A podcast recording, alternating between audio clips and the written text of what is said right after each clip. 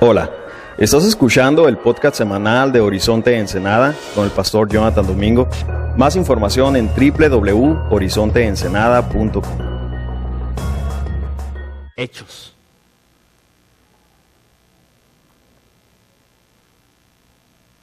Hechos capítulo 9.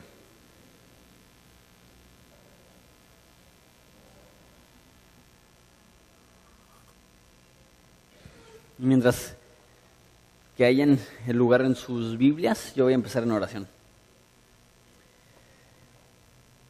Padre, te damos tantas gracias por la oportunidad que tenemos de venir aquí, como dije ya, a, adorarte y a estudiar la Biblia y a cantarte y a orar sin ningún temor a, que van a llegar y van a eh, cancelar o cerrar la reunión aquí y me van a encarcelar a mí o lo que sea. Te damos gracias que podemos reunirnos aquí eh, en la libertad que nos das en México.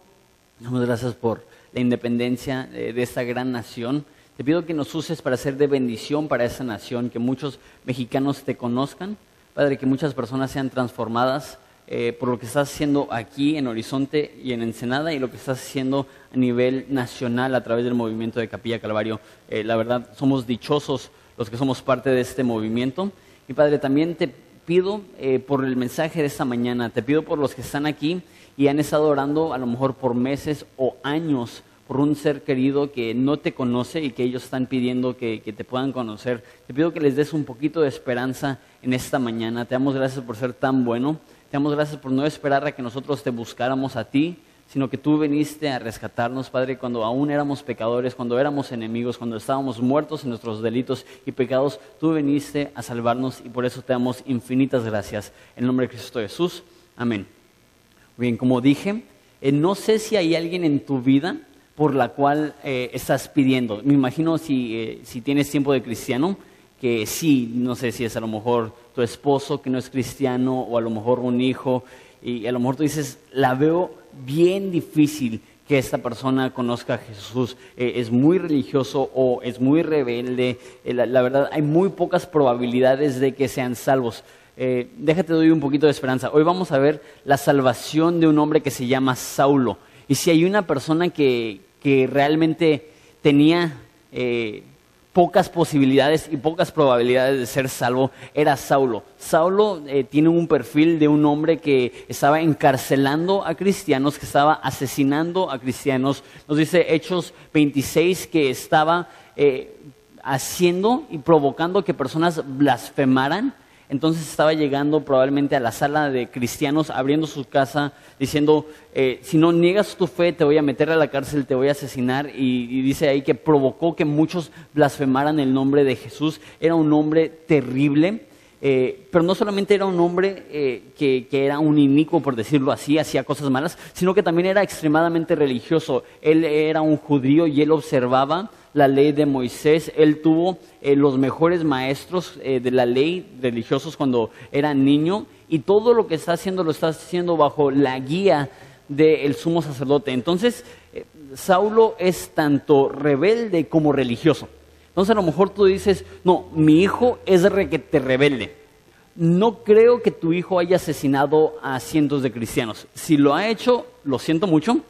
Este, pero no creo que, tu hijo haya llegado a ese nivel de religiosidad, perdón, a ese nivel de rebelión. A lo mejor tú dices, no, es que, por ejemplo, mi abuelita es muy religiosa, muy de hueso colorado, no creo que ella le, pueda dar su vida a Jesús. Déjate digo que no es más devota tu abuelita que Saulo era su religión. Era, él era lo más devoto que, que, podía ser. Es más, él estaba asesinando a personas en el nombre de su religión. Entonces vamos a ver esta historia.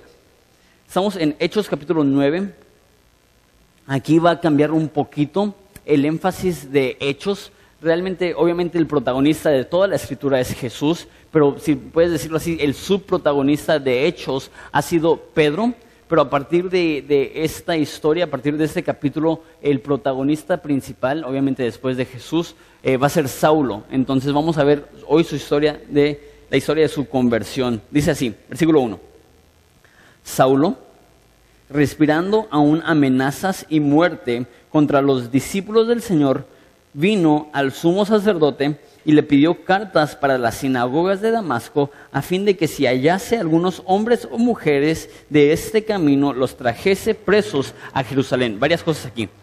Lo primero, obviamente ya vimos Saulo eh, y nos ha dicho pocas cosas hasta ahorita. Lucas, el autor de Hechos, nos ha dicho uno, que fue eh, un hombre que estaba presente en el asesinato de Esteban. Y de hecho, más que presente, eh, le trajeron las ropas de Esteban después de haberlo asesinado se las trajeron a Saulo, eso nos da a entender que no solamente estaba presente, sino que probablemente Saulo fue el encargado del primer asesinato en la historia de la iglesia. Él fue el encargado de matar al primer mártir de la iglesia primitiva. Entonces, por eso podemos ver que obviamente es un hombre muy violento, pero no solamente nos comenta eso Lucas, que, estaba presente en la muerte de Esteban, sino que nos comenta que él, estuvo, él fue el encargado de esparcir a toda la iglesia en Jerusalén por todo el mundo, que él fue tan violento, tan agresivo, eh, que todos los cristianos que estaban en Jerusalén, salvo los apóstoles, fueron dispersados. Ya, ya,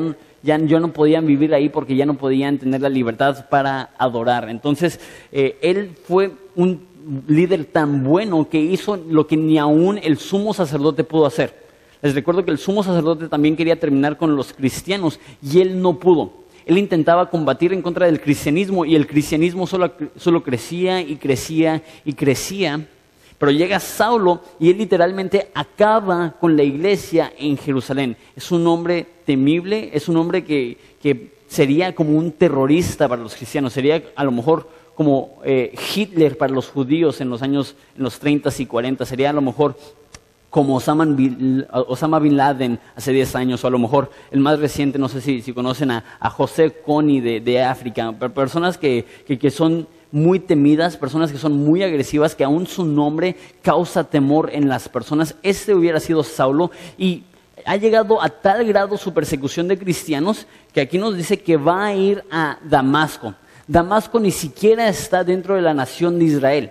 Es más, Damasco está como a 250 kilómetros de Jerusalén, está en una distancia eh, algo grande. Entonces, algunos comentaristas especulan, y yo estaría de acuerdo con ellos, que Saulo ya fue a todas las ciudades principales de Israel y ya ha perseguido a todos los cristianos en ese lugar. ¿Se imaginan la rabia que tiene este hombre en contra de los cristianos? Y lo dice ahí, mira versículo 1, dice, respirando aún amenazas y muerte contra los discípulos del Señor. Ahora, esta frase, respirando amenazas y muerte, puede significarse que no, sé si alguna vez te has enojado tanto que estás como que respirando profundo, respirando fuerte, suspirando. A lo mejor significa eso, que es tanto el enojo que cuando está respirando se le nota el odio que tiene por los discípulos. O puede ser cuando dice que está respirando amenazas y muerte, que quiere decir que, eso para él es su aliento, que, eso para él es, es, su respirar. Déjate leer lo que dice el diccionario Vines acerca de eso. Dice, se utiliza esta palabra indicando que las amenazas y la matanza eran, por así decirlo, los elementos que Saulo inhalaba y expelía eran su aliento. Entonces yo, creo que está diciendo ahí que, que, esto para Saulo no era un pasatiempo, era una pasión, era lo que, lo que a él le alimentaba, lo que él quería hacer. Saulo se dedicaba solamente, únicamente a perseguir, matar y encarcelar a cristianos. Un hombre terrible. Mira lo que hace, versículo 1 todavía, vino al sumo sacerdote y le pidió cartas para las sinagogas de Damasco a fin de que si hallase algunos hombres o mujeres del camino, los trajese presos a Jerusalén. Algo que quiero notar, como dije al principio, todo lo que hace Saulo lo hace por devoción religiosa. Él está yendo al sumo sacerdote que hubiera sido el líder religioso de Jerusalén y está diciendo, necesito tu permiso, necesito tu autoridad para poder ir a eh, traer presos a los discípulos de, este, de Damasco. Y una cosa más que quiero notar acerca de, este pasaje, en versículo 2, dice, a fin de que se hallase algunos hombres o mujeres de este camino. Los cristianos originalmente no se llamaban cristianos, se llamaban los del camino.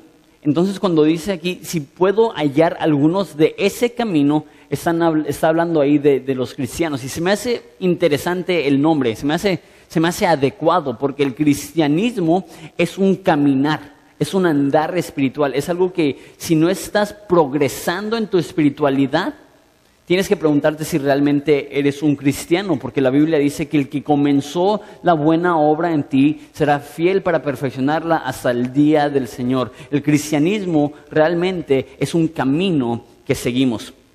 Versículo 3.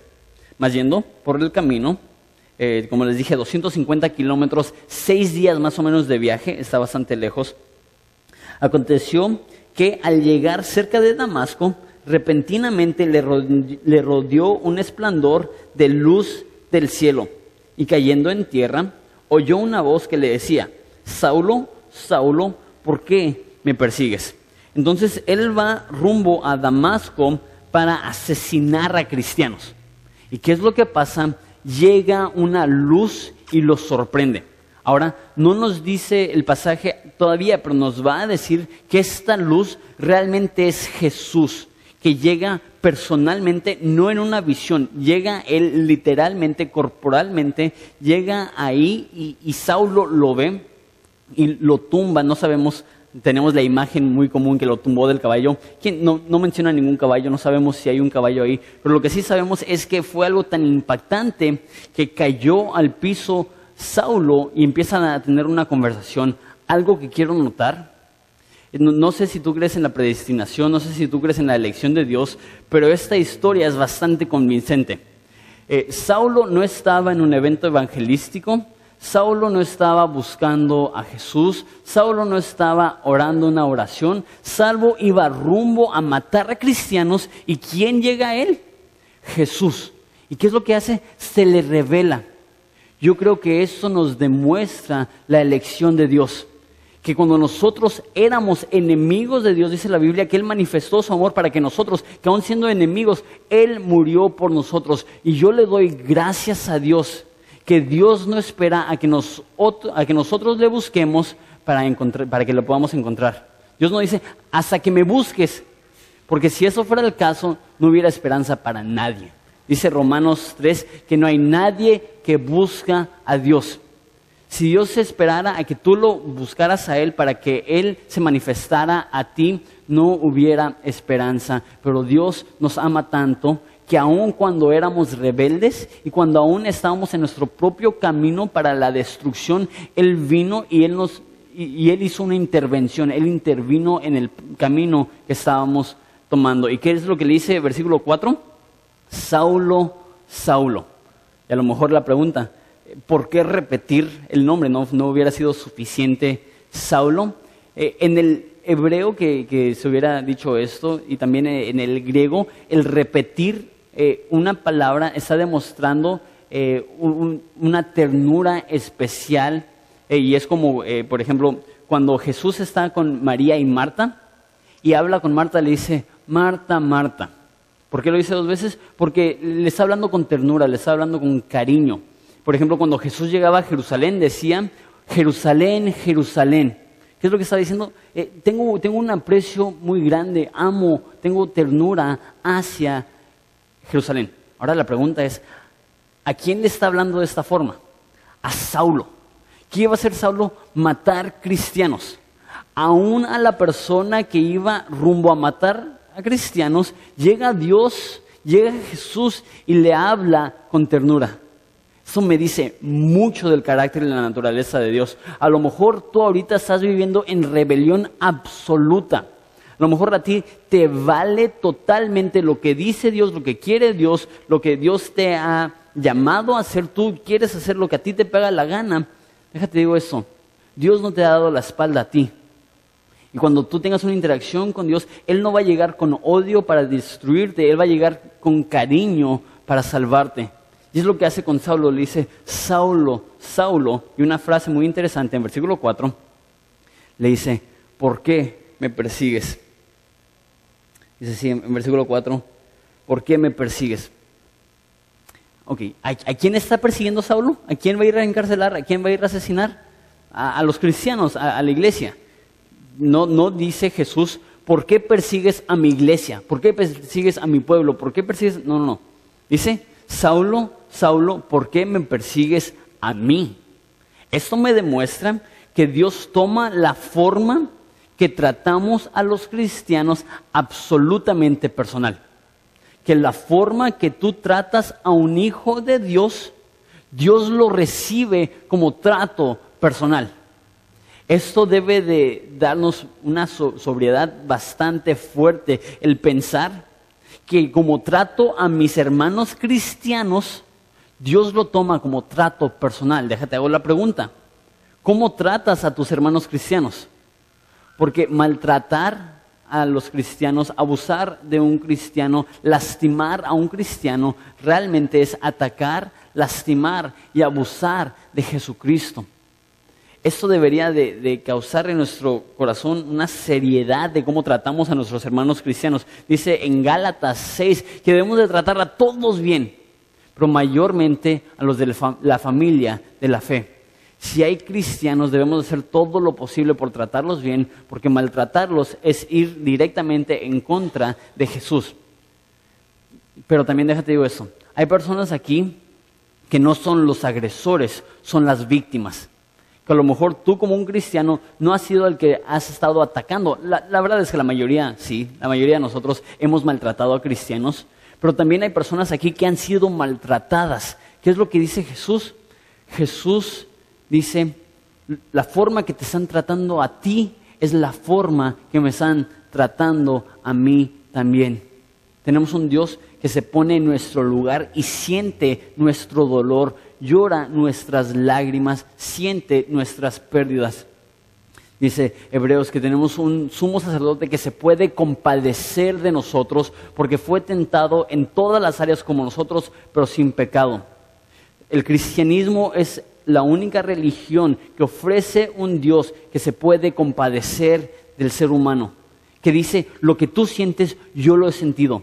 Dios tiene no solamente simpatía, sino empatía. ¿Sí saben la diferencia? Simpatía es cuando alguien pasa por una cosa difícil que tú dices, lo siento, me duele, estoy triste por ti, pero realmente no tienes ni la menor idea de cómo se siente esa persona. Entonces, por ejemplo, si alguien llegara a mí y me dijera, ¿sabes qué, Jonathan? Me acaban de encontrar cáncer. Este, yo, le diría, eh, eh, eso es terrible, te amo, estoy orando por ti, ¿cómo, ¿qué puedo hacer para servirte? Pero realmente no, no puedo tener empatía porque yo nunca he tenido cáncer. Sin embargo, si alguien llega y me dice algo que yo también ya he pasado, no solamente tengo simpatía, me siento mal por lo que estás pasando, sino que tengo empatía, sé cómo se siente, lo he vivido. Jesús es el único Dios que puede empatizar. ¿Por qué? Porque si tú fuiste maltratado o si tú eres maltratado, adivina qué, también Jesús. También Jesús fue maltratado, también Jesús fue abusado. Jesús sabe lo que se siente. Cuando pasamos por momentos de dificultad, Él es el único que puede decir, no te dejaré ni te desampararé. Él es el único que puede decir, soy el Dios de todo consuelo. Él es el único que puede decir, no los dejaré huérfanos, les enviaré ayuda. Qué gran Dios servimos, que aún en nuestra dificultad Él está ahí presente. Entonces Saulo está atacando la iglesia y Jesús le dice, ¿por qué me persigues a mí? Versículo 5. Él dijo, ¿quién eres, Señor? Y Jesús le dijo, yo soy Jesús a quien tú persigues. Dura cosa te es dar coces contra el aguijón. Entonces, Saulo está viendo a Jesús y dice, ¿quién eres, Señor? Nota que usa la palabra Señor, dando a entender, eh, no sé quién eres, pero se nota que tú tienes control, que tú tienes autoridad, tú eres el que estás brillando y yo soy el que estoy en el suelo. ¿Quién eres, Señor? Algo que nos demuestra eso también eh, es que Saulo no tenía ni la menor idea de lo que estaba haciendo. Él estaba atacando a la iglesia y él estaba persiguiendo a la iglesia en ignorancia. Déjate digo esto, hay dos tipos de rebelión. Hay rebelión que está basada en ignorancia y hay rebelión que está basada en desobediencia. Una es que ni siquiera sabes lo que es correcto simplemente estás siguiendo lo que tú piensas que es correcto, y otra es que sabes lo que es correcto y te vale. Lo que tenía Saulo es que era una rebelión en ignorancia, pero deja digo esto, puede ser devoto, puede ser sincero, Puedes estar comprometido, pero de nada te sirve si no estás devoto o comprometido con algo que es correcto. Y eso siempre me da, tristeza cuando viajo al interior del país y veo tanta gente que es tan devota a sus tradiciones, tanta gente que es tan devota a su espiritualidad, pero que carece devoción a Jesucristo y la salvación por la cruz me duele. Y, hay personas que dicen, no, es suficiente que son sinceros, no es suficiente que son honestos, no es suficiente que son devotos, no es suficiente que son de hueso colorado. Déjate, te digo la verdad en amor. Hay un nombre que sobre todo nombre, y a menos de que aciertes en quién es Jesucristo en tu vida, no importa cuánta devoción tienes, no va a ser suficiente. Por esto es tan importante esta pregunta, ¿quién eres, Señor? Porque tu destino eterno está en la balanza y es determinado por cómo respondes esta pregunta. ¿Quién es el Señor de tu vida? Entonces pregunta, ¿quién eres Señor? Y él le dice, Jesús, ¿te imaginas ese momento, el temor que capturó el corazón de Saulo? Yo soy Jesús, el que tú persigues.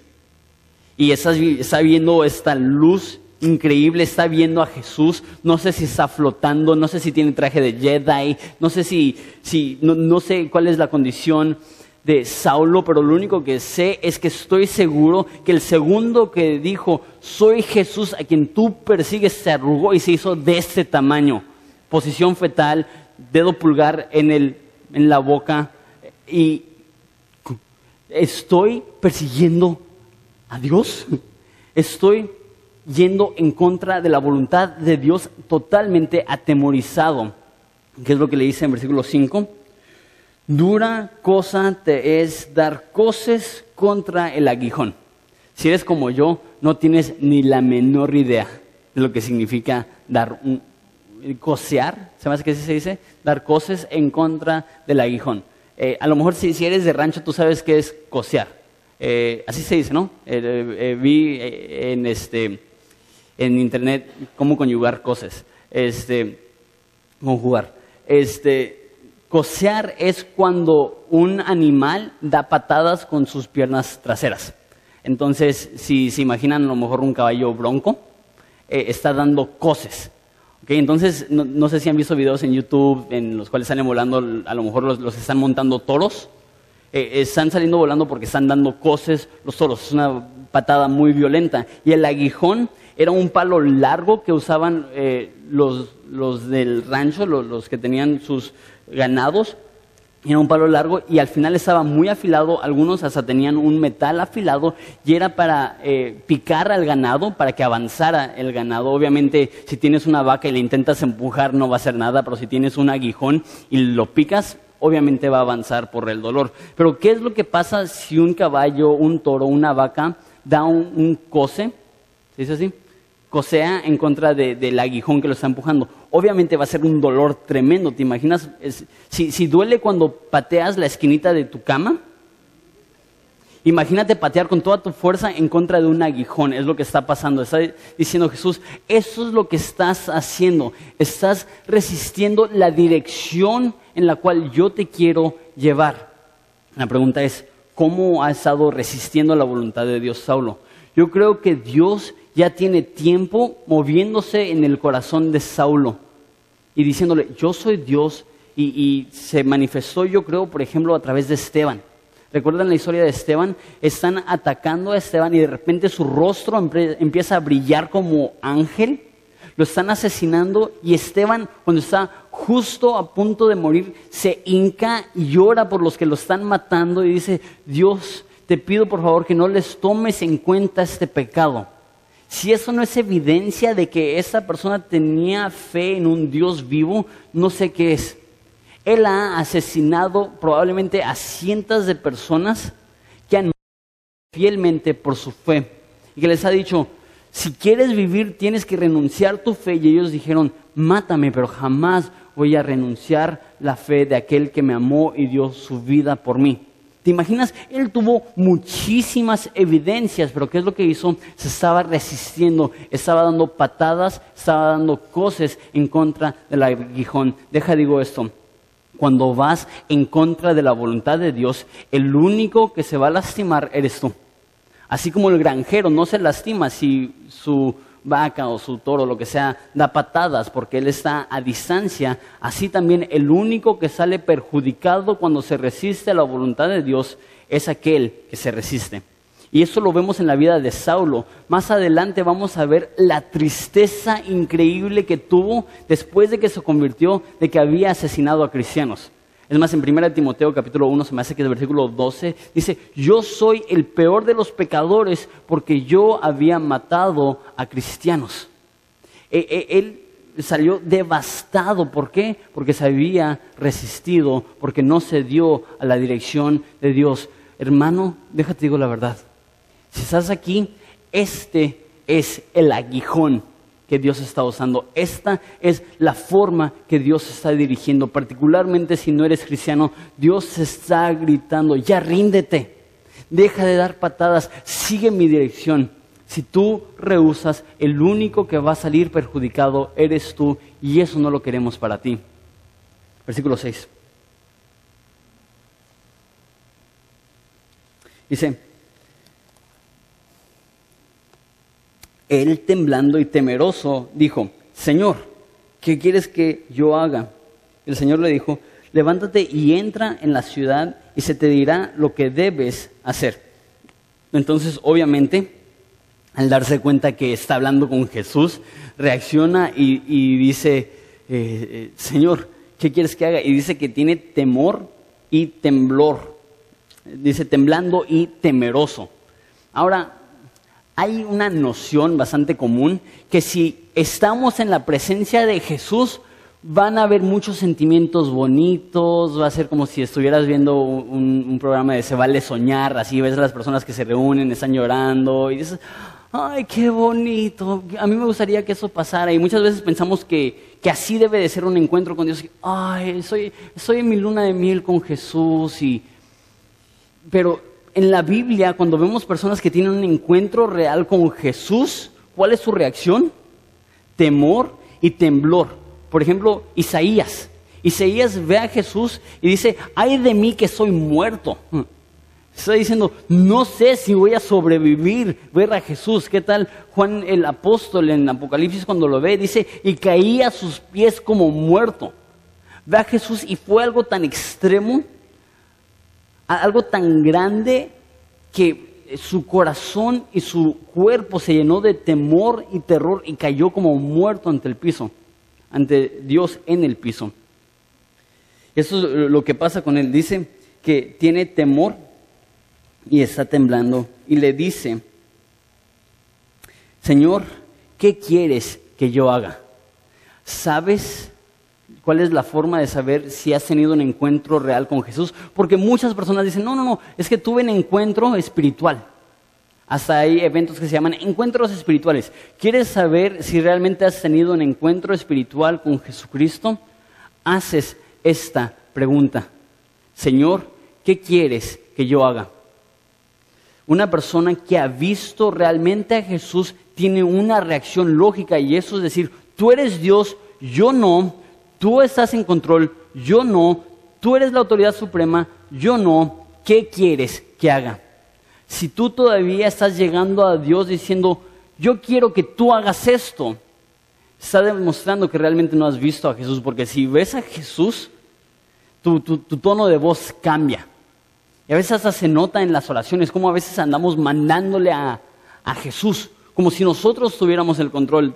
Un amigo mío, este, Jaime Food, pastor, dice, óyeme, si ni a tu mesero le hablas así.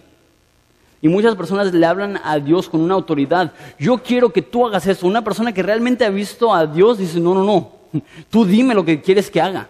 Yo no soy nadie para mandarte a ti. Una persona que ha visto a Jesús se sujeta en obediencia a la voz de Dios le dice, y el Señor le dijo, levántate y entra a la ciudad y se te dirá lo que debes de hacer. Y si va a entrar a la ciudad y vemos su obediencia y vemos lo que dije, que una persona que ha visto a Dios se sujeta a la voluntad de Dios. C.S. Luis dijo lo siguiente, y es una cita bastante fuerte, pero así son los autores más viejitos. Él dijo, eh, hay dos personas en el mundo. Las personas que le dicen a Dios, hágase tu voluntad, y las personas a las cuales Dios les dice, hágase tu voluntad. Todos los que Dios les dijo, háganse su voluntad, están en el infierno. Es como que, está muy fuerte esa cita y hasta personas que están así como que, ay, no, este. Pero es real. Hay dos tipos de personas. Aquellos que son los que le dicen a Jesús, Jesús, hágase tu voluntad en mi vida. Yo quiero ser un siervo por amor a ti. Y hay aquellas personas que dicen, no, no, no, Jesús, yo quiero que se haga a mi manera. Y Jesús dice, va, hágase a tu manera. Y el resultado siempre es negativo. Entonces le dice Saulo a Jesús, perdón, Jesús a Saulo, levántate y entra en la ciudad y se te dirá lo que debes de hacer. ¿Notan? Que Dios no le da eh, todos los detalles de su vida cristiana.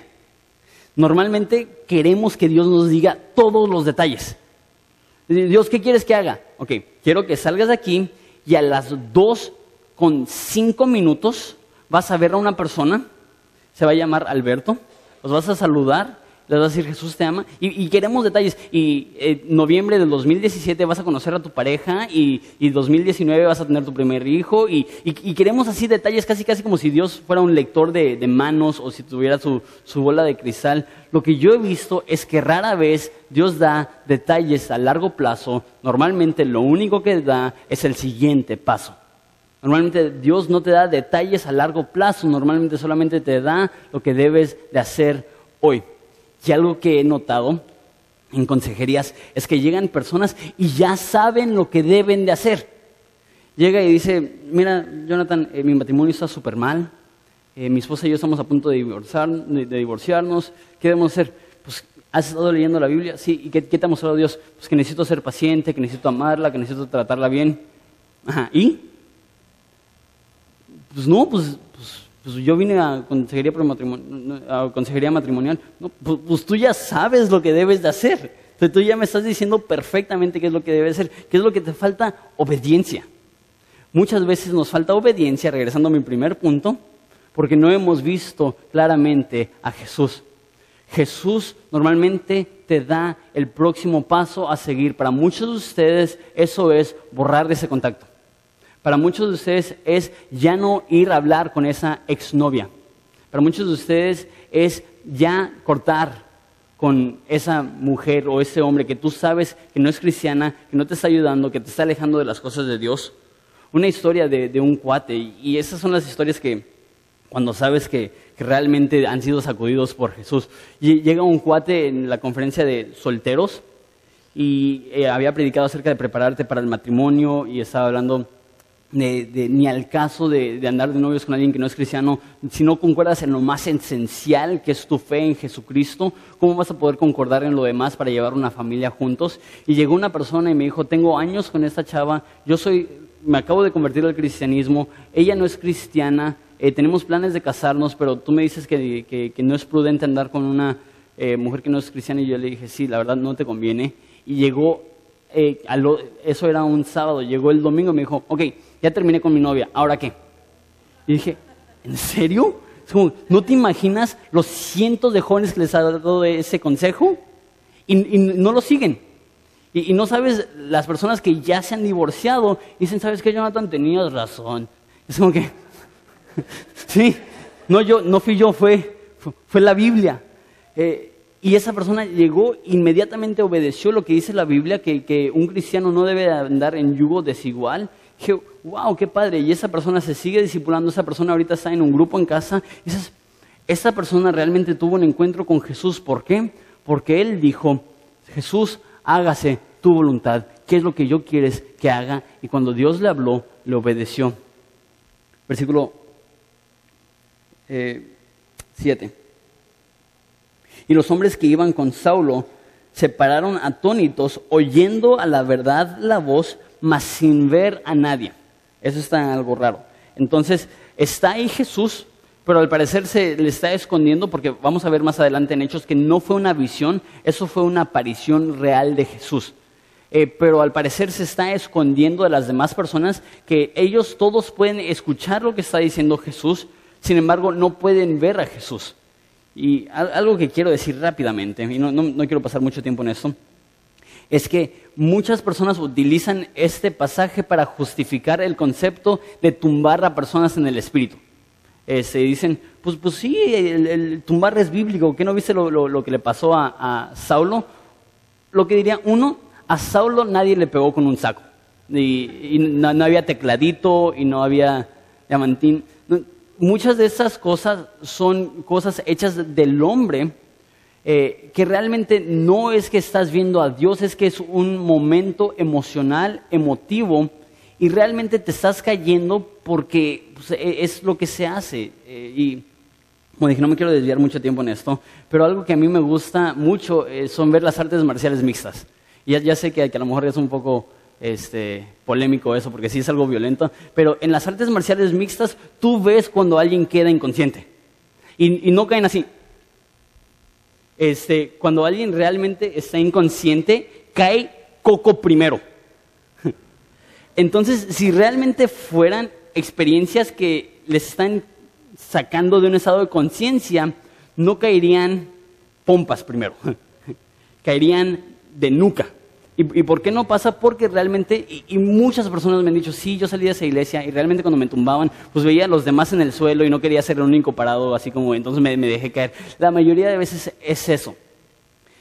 Sí hay personas que se caen en la Biblia, pero nunca personas, en, en ninguna página de la Biblia vas a ver un humano que tumba a otro humano. La única excepción es una historia que ya vimos y es la historia de Pedro con Ananías y Zafira. Esa es la única ocasión en la cual un hombre tumba a otro ser humano y para los que no se acuerdan de esa historia, murieron. Entonces, este, no sé si, si quieras que te tumbemos aquí en Horizonte. Continuamos. Entonces Saulo, versículo 8, se levantó de tierra y abriendo los ojos no veía a nadie. Así que levantándole por la mano, le metieron a Damasco, donde estuvo tres días sin ver y no comió ni bebió.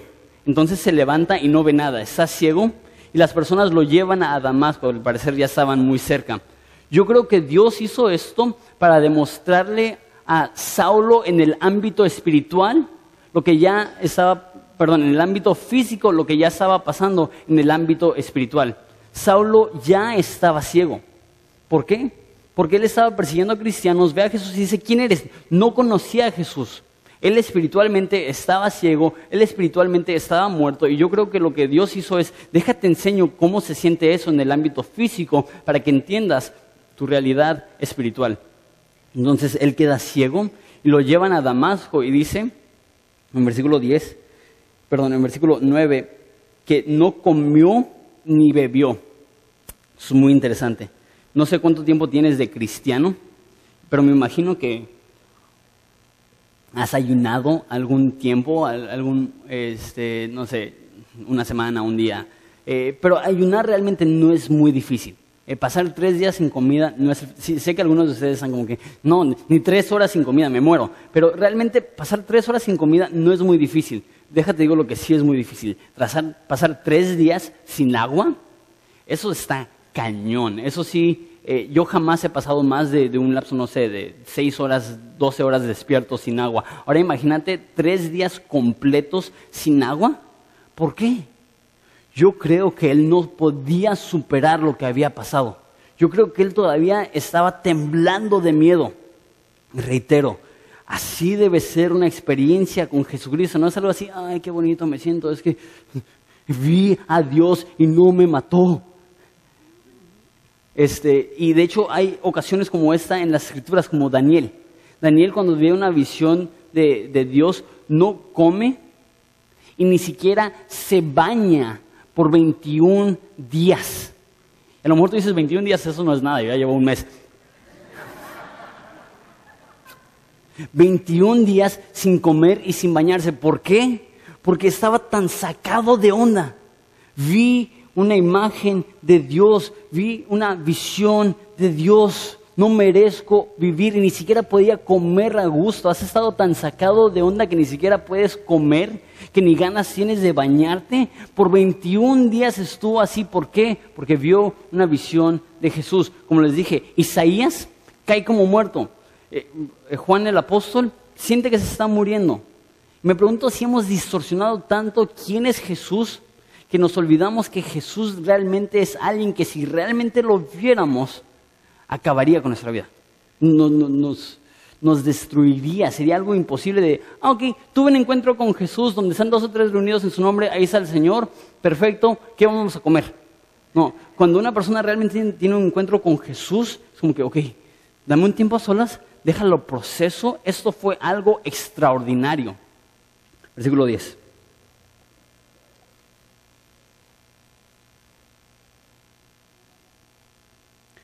Dice, perdón, ese es el versículo 8, versículo 10 del capítulo 9 dice, había entonces en Damasco un discípulo llamado Ananías, a quien el Señor dijo en visión, esa sí es una visión o una aparición, y él, eh, y él respondió, heme aquí, Señor. Y el Señor le dijo, levántate y ve a la calle que se llama derecha y busca en casa de Judas un, uno llamado Saulo de Tarso, porque he aquí, él ora y ha visto en una en visión a un hombre llamado Ananías, que entra y le pone las manos encima para que recobre la vista. Entonces está Ananías, no nos cuenta nada acerca de Ananías y, y, la Biblia no vuelve a mencionar a Ananías después de eso. ¿Quién es? ¿Quién sabe? Es un cierto discípulo. ¿Qué es lo que sabemos? Está orando y se le aparece Dios. ¿Y qué es lo que le dice? Ve y ora por Saulo. Les digo, Saulo era como tipo Hitler, como tipo Osama Bin Laden, como tipo José Coni, a lo mejor, si se pueden imaginar, tipo el Chapo Guzmán. Entonces, imagínate que tú sabes, que yo sepa, el Chapo Guzmán no tiene nada de, en contra de los, de, los cristianos, pero vamos a decir que sí lo tuviera, que llega el Chapo Guzmán a Ensenada a matar a cristianos. Y tú estás en tu casa orando Dios, gracias por esos alimentos, y de repente ves una visión que te dice, ve y ora por el Chapo Guzmán. Eh, está con todo su convoy ahí en la primera. Ve y impone manos sobre él, cierra tus ojos. Y, me imagino que cualquiera de nosotros diría, eh, Señor, seguro que eres tú. ¿Sabes qué? Hay un chavo, tiene dos semanas de cristiano, eh, vive aquí a tres casas, seguro que no te equivocaste de casa. Y, de hecho algo así dice, dice, versículo 13. Eh, Entonces Ananías respondió, Señor, he oído muchas cosas acerca de este hombre. ¿Cuántos males ha hecho a tus santos en Jerusalén? Y aquí tiene autoridad de los principales sacerdotes para prender a todos los que invocan tu nombre. En otras palabras, ¿quieres que me muera? Voy a ir, me va a matar Saulo. ¿Eso es lo que quieres?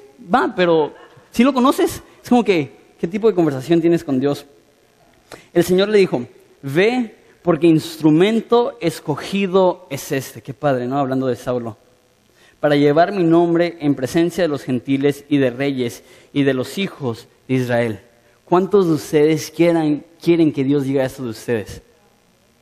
Dios quiere que yo sea un instrumento escogido para llevar su nombre a muchos, a reyes, al pueblo de Israel. Nos encanta, ¿no? Y qué bueno que nos encante ese concepto. Dios me ha escogido y me ha elegido para cumplir con su voluntad, para cumplir con el llamado que Él me ha dado. Nos fascina ese concepto, pero muchas veces no leemos el siguiente versículo. Porque yo le mostraré cuánto le es necesario padecer por mi nombre. Entonces es muy fácil, sí, amén, hermano, yo quiero ser un instrumento escogido. Y, ah, no, siempre no, mejor no. Si, si dice que tengo que padecer, no. Y muchas veces así es el cristianismo. Sí, Dios, úsame, Dios, heme aquí, envíame a mí. De repente, pues Dios dice, pues si te envío, te va a ir mal. Heme aquí, envíalo a Él. si significa que me va a ir mal, no tengo ganas de hacerlo. Lo que se me hace increíble es que tanto versículo 15 como versículo 16 fueron ciertos. Sí, Saulo fue ante reyes, sí, Saulo alcanzó a multitudes, sí, Saulo fue usado para alcanzar a gente del pueblo de Dios. ¿Sabes qué también fue cierto? Padeció.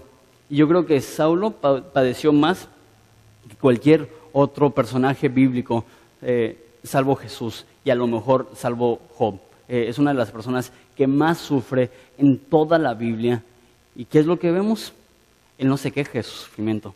Él dice cosas como la gloria venidera no es digna de ser comparada con este presente sufrimiento. Dice que el eterno peso de gloria es mucho más que esta leve tribulación momentánea. Mi pregunta es, ¿hemos elevado y exaltado las tribulaciones y disminuido lo que es tener un llamado? Que ahora, pues sí tenemos un llamado, pero siempre y cuando Dios me proteja.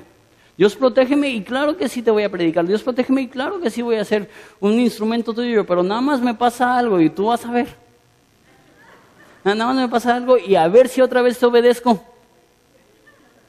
yo, yo creo que a todos los que tienen un llamado alto les es necesario padecer profundamente. Y yo creo que si quieres vivir una vida de impacto, no le debes tener miedo a la colisión. Y yo creo que si quieres que Dios te use de una manera grande, tienes que dejar que Dios haga cimientos profundos en tu vida. Y los cimientos que Dios va a hacer en tu vida probablemente van a ser a través del sufrimiento. Y déjate digo eso, esa enseñanza no es popular. Esa enseñanza no la vas a escuchar en la mayoría de los púlpitos alrededor de México, pero déjate digo algo, esa es la enseñanza bíblica que dice, a los que sobre muchos son puestos, muchos se les será exigido. Y si queremos ser usados por Dios en gran manera, la pregunta no es si vamos a sufrir, la pregunta es cuándo vamos a sufrir. La pregunta es, cuando suframos, ¿glorificaremos a Dios? Porque es fácil cuando todo va bien, pero cuando todo va mal es cuando realmente se prueba nuestro carácter y podemos decir, ok, ¿realmente, genuinamente soy un hijo de Dios? O pues eh, mi, devoción a Dios, mi pacto con Dios fue en las buenas y Dios, siempre y cuando no sean malas, yo soy contigo.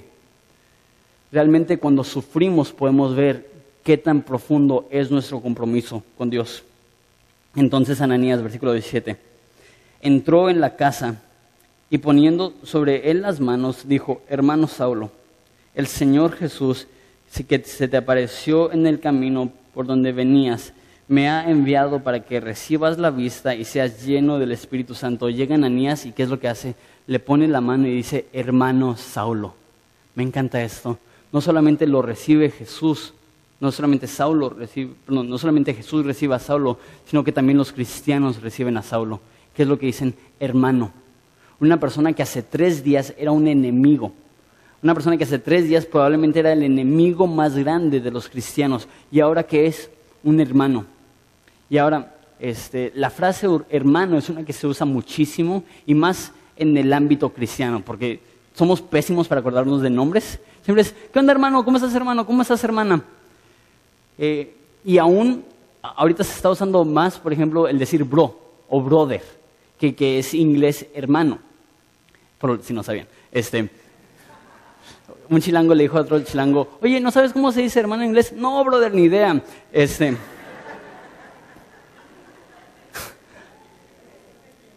Pero eh, eh, esta frase se usa muchísimo, de nada más, ¿qué onda hermano? ¿Cómo estás? Eh, pero en ese entonces no era socialmente aceptado que le dijeras a alguien que no era tu hermano, hermano, porque legalmente las propiedades iban atadas, iban vinculadas a, a, la familia. Entonces, si yo estoy diciéndole a todos, ¿qué onda hermano? ¿Qué onda hermano? ¿Qué onda hermano? Si yo muero, Van a decir, ¿realmente era su hermano? Porque si es su hermano le corresponde parte de su herencia y si no es su si, a entender, entonces era este, socialmente inaceptable llamar a alguien que no era tu hermano, hermano. Él llega y ¿qué es lo primero que le dice a Saulo? Hermano Saulo. ¿Te imaginas cómo se sintió Saulo? Diciendo, yo venía a matarte, yo venía a encarcelarte y ahora tú me tratas a mí como un hermano, tú estás orando por mí. Qué diferente es este cristianismo, que el cristianismo hostil y, hostil y agresivo que muchas veces se ve hoy en día. Que seamos como Ananías, que podamos llegar a aquellos que son nuevos creyentes y no juzgarlos por sus muchas fallas, pero aceptarlos como un hermano en Cristo, sabiendo que el que empezó la buena obra en ellos será fiel para perfeccionarlas al fin. Versículo 19 y aquí terminamos. Y habiendo tomado alimento, recobró fuerzas estuvo Saulo algunos días con los discípulos que estaban en Damasco. Deja termino como empecé. ¿Por quién estás orando? ¿A quién estás pidiendo, Dios salva a esa persona? te digo, si Dios pudo salvar de esta manera a este hombre, yo creo que hay esperanzas para cualquier hombre. Y viendo a ustedes, eh, puedo ver en sus rostros y recordar las historias que me han contado a mí, de cómo ustedes llegaron a Jesús y cómo ustedes fueron en algún momento o rebeldes o religiosos y cómo Dios en su eterno amor y misericordia los alcanzó a ustedes.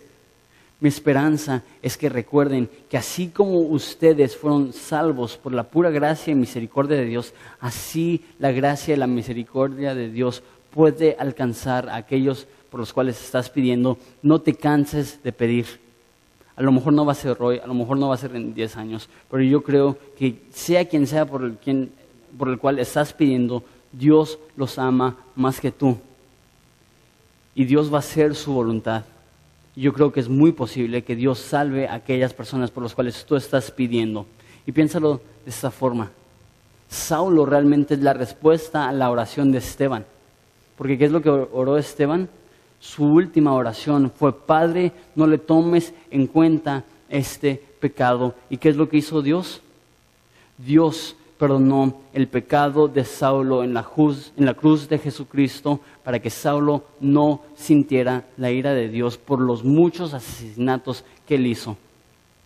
Qué bello que la oración de un hombre piadoso pudo influir en la salvación de un hombre que fue usado grandemente por Dios. No dejes de pedir, no dejes de interceder. Yo creo que Dios está permitiendo esto en tu vida para que tú puedas confiar en Él y para que tú puedas depender de Él y no en lo que tú ves. ¿Les si oramos?